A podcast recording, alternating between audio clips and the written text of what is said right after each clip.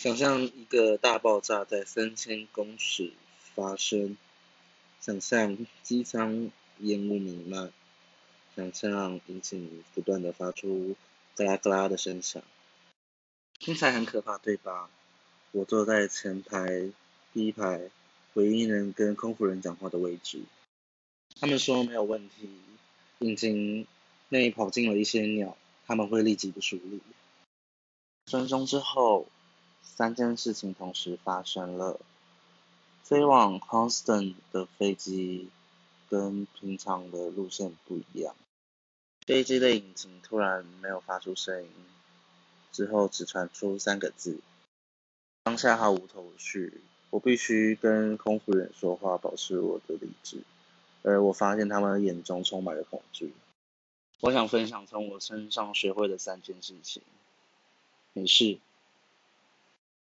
他如何突如其来的改变我，然后了解到人生人生要立的清单，然后所有人都非常的挂念着彼此。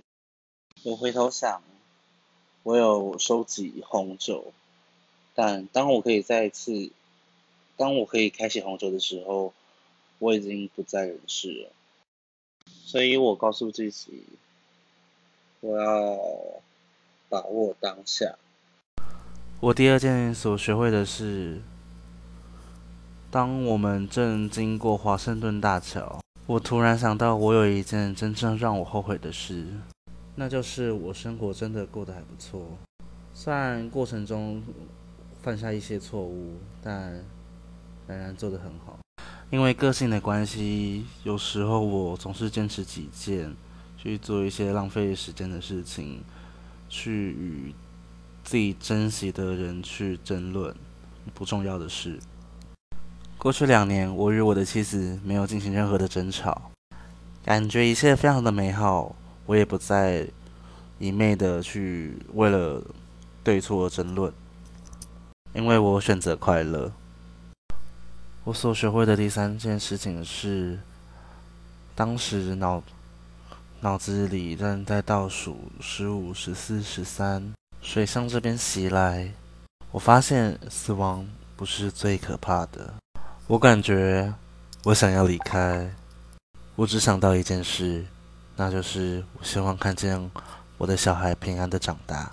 看完女儿的表演之后，我放声的哭得像个小孩一样。